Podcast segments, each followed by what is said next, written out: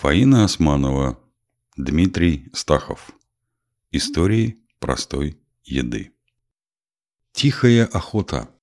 Вот это грибки с тибрецом. Это с гвоздиками и волжскими орехами. Солить их выучила меня Туркеня, в то время, когда еще турки были у нас в плену. А вот это грибки со смородиновым листом и мушкатным орехом. А вот это большие травянки. Я их еще в первый раз отваривал в уксусе. Не знаю, каковы-то они. Я узнала секрет от отца Ивана.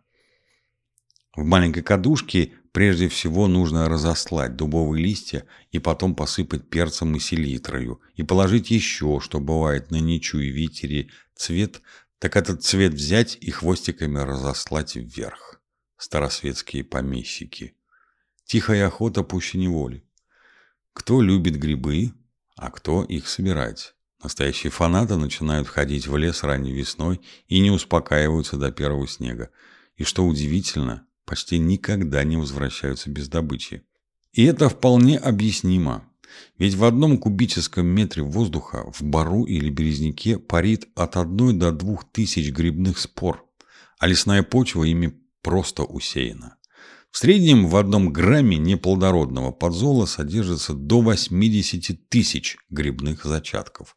Казалось бы, при таком обилии семян грибов должно быть невероятное количество.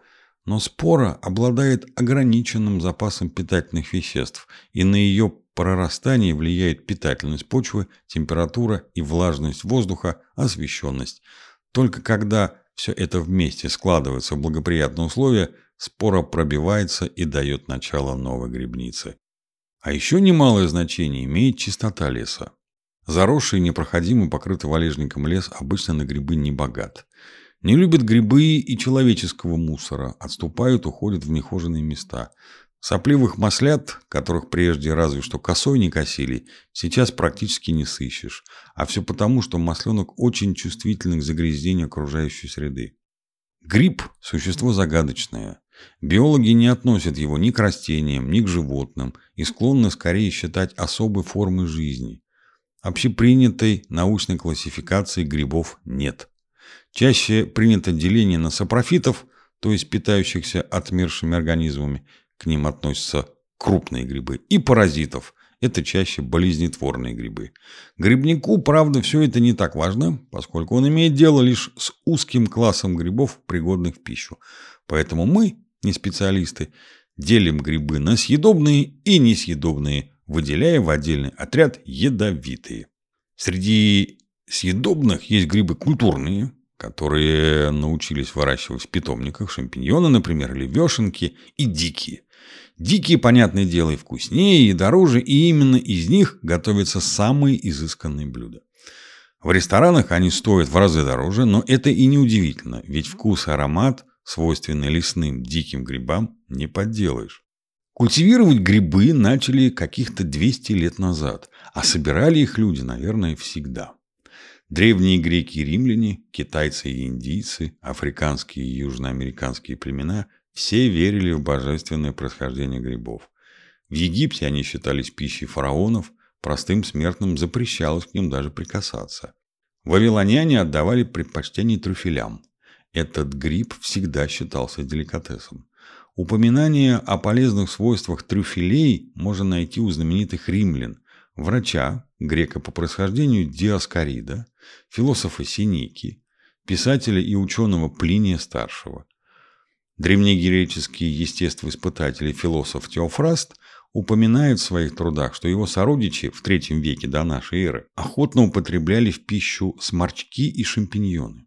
Дошедшие до нас трактаты по медицине и естествознанию свидетельствуют о грибных пиршествах, которые устраивали римляне.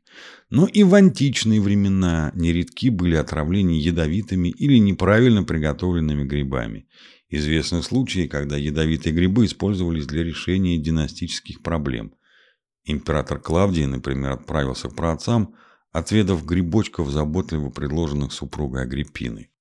Китайцы и японцы более двух тысяч лет собирают грибы, которые растут не на земле, а на деревьях – шиитаке. На Дальнем Востоке этот гриб считался и считается по сю пору не только питательным, но и очень полезным для здоровья – По вкусу он напоминает что-то среднее между белым и шампиньоном. Сегодня шиитаки выращивают в искусственных условиях не только в азиатских странах, но и в Европе и в Америке. В русском языке слово «гриб» появляется в 15 веке происходит, скорее всего, от среднеславянского «герб», то есть «горб». Возможно, название произошло от характерных форм шляпок самых распространенных съедобных грибов средней полосы. На Руси не зря грибы называли лесной говядиной. Мясо для простого люда было непозволительной роскошью, а гриб создавал иллюзию плотной и сытной еды. Причем именно иллюзию. Некоторые физиологи утверждают, что грибы в нашем организме не успевают усваиваться, проходят сквозняком. Грибы всегда составляли и основу постного стола. Прежде, когда строгий пост соблюдало большинство, грибные запасы на зиму имели важное стратегическое значение. Целыми семьями выезжали в лес на телегах и привозили их полными отборных рыжиков, боровиков, лисичек, груздей. И недаром Пушкин писал о Онегине. И все тогда пошло настать. Она езжала по работам, солила на зиму грибы, вела расходы, брила лбы. В 30-40-х годах XIX века Петербург во время Великого Поста славился своими постными грибными явствами. Много есть прекрасного в России, но лучше всего в чистый понедельник забирать соленья у Зайцева, угол Садового и Невского. Рыжики, грузди, какие-то вроде яблочков, брусника разложена на тарелках для пробы. И нити белых грибов на косяке двери писал Василий Розанов в «Опавших листьях». Грибы были серьезной статьей экспорта.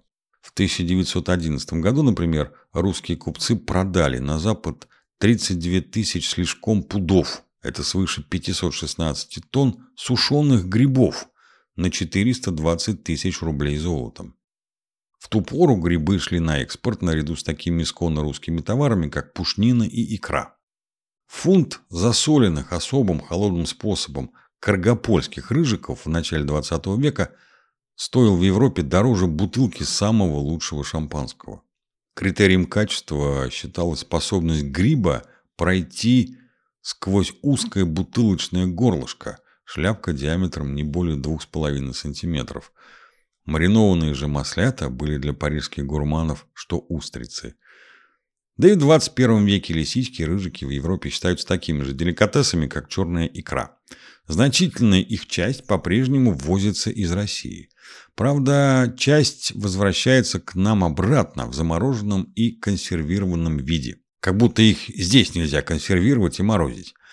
А в ухоженных европейских лесах собирают грибы только отъявленные гурманы.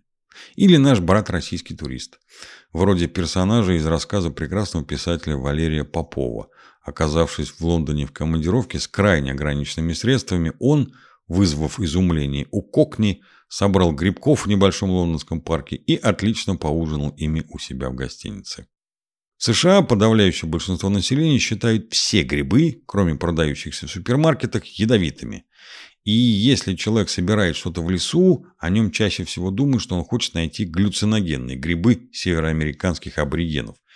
Писатель Александр Генис рассказывал, что как-то вместе с сыном приехал в гости к покойному ныне Льву Лосеву, но не застав того дома, Лосев читал лекцию в университете, решили пособирать грибов к ужину. Сквозь редкие деревья отец и сын Гениса вдруг увидели еще одного грибника – Наш, решили они и не ошиблись. К ним приблизился Виктор Ерофеев, ревниво взглянувший в их уже наполненную корзину и вместо приветствия поставивший всех на место словами «А у меня книга новая выходит!» О блюдах из лесных грибов можно слагать поэмы, например, о супах. От прозрачных бульонов до густых польских грибных борщей, французских супов-пюре, наиболее изысканным из которых является французский крем-суп из лисичек. О сложных гарнирах и не менее сложных сочетаниях с мясом, птицей и дичью. О фетучини айпорчини, пасте с белыми грибами, жареным чесноком, итальянскими приправами и соусом из свежих помидоров, считающейся верхом кулинарного искусства. И как не вспомнить перегорский соус на основе телячьего бульона, мадеры и трюфелей, который подают к мясу во Франции. Можно вообще не мудрствовать, а нажарить грибов с картошкой. Все, что плохо для остальных видов живого, холод, дожди, хорошо для гриба. Это должно быть и роднит его с русским человеком, для которого все здорово, что остальным смерть.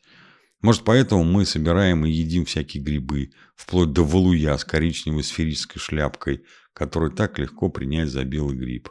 И свинуха у нас идет в ход, хотя она концентрирует в себе наибольшее количество вредных веществ, начиная со свинца. Владимир Солоухин, автор книги «Третья охота», уверял, что если вымочить в уксусе мухоморы, то на вкус они похожи на белые грибы. Надо будет как-нибудь попробовать.